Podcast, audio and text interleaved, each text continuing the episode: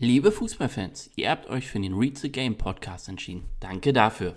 Falls ihr zum ersten Mal einschaltet, wollte ich euch kurz ein paar erklärende Worte zu uns und der Idee dahinter erzählen.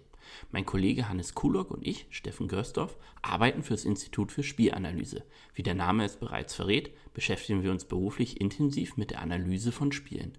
Wir schauen uns dafür jedoch nicht stundenlang die Spiele in Zeitlupe an, sondern nutzen in erster Linie Daten, die von jedem einzelnen Spieler sowie der gesamten Mannschaft an einem Spieltag getrackt werden.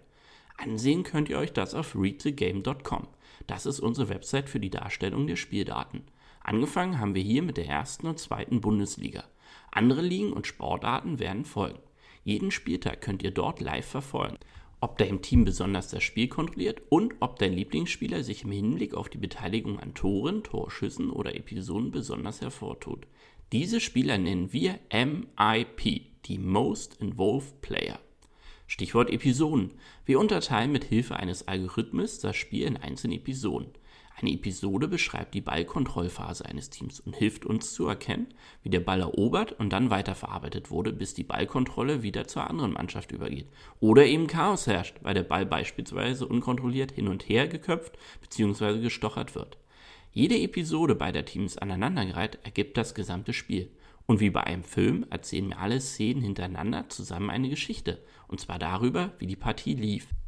Auf Basis dieser Daten identifizieren wir als Team Erfolgs- und Misserfolgsmuster der Bundesligamannschaften. Mit dem Wissen daraus beraten wir seit einigen Jahren einzelne Spieler oder ganze Vereine. Wir wollen zukünftig aber euch Fans noch mehr Erklärungen liefern, warum es bei der eigenen Mannschaft gerade gut oder eben schlecht läuft. Denn wie Mats Hummels zu sagen pflegt, Mentalität ist der große Bruder vom Stellungsfehler.